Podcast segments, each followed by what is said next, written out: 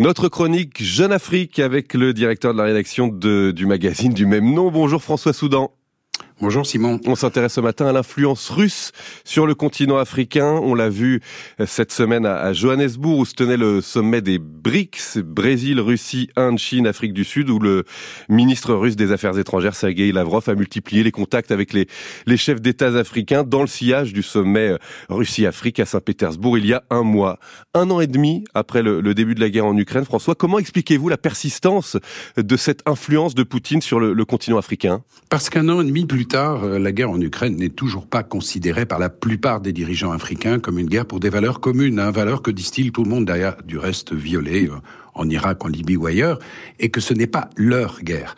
Euh, la Russie et, Poutine ne sont donc pas perçus comme des menaces par la majorité des Africains, et l'image plutôt flatteuse de la Russie, relevée de sondage en sondage, est extrêmement résiliente sur le continent.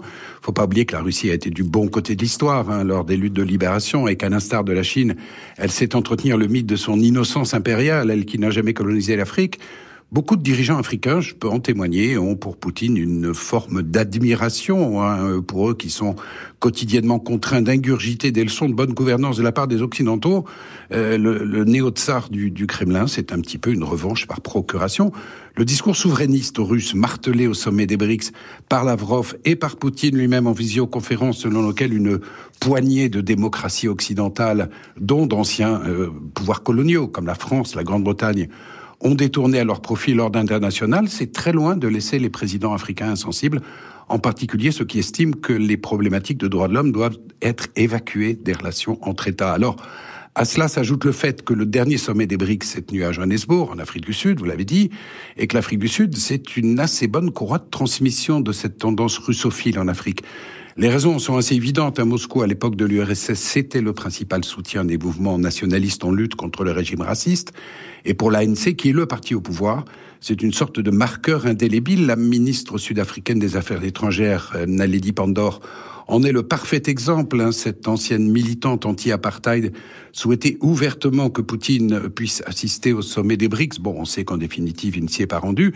C'est elle aussi qui a fait savoir qu'Emmanuel Macron, euh, qui avait exprimé le souhait de venir à Johannesburg, n'y était pas le bienvenu, ce qui est quand même un camouflet pour le président français, alors qu'une poignée d'influenceurs euh, néo-panafricanistes connus pour leur euh, russophilie et surtout pour leur francophobie se sont invités au sommet, comme Nathalie Yamb et Kémy Seba, Simon. Alors François, il y a quand même eu euh, cette semaine un événement qui pourrait tout changer, euh, la mort de Prigogine, le chef du groupe euh, Wagner. Est-ce que c'est un revers pour l'influence russe en Afrique? Est-ce que c'est la fin des activités de, de sa milice sur le continent?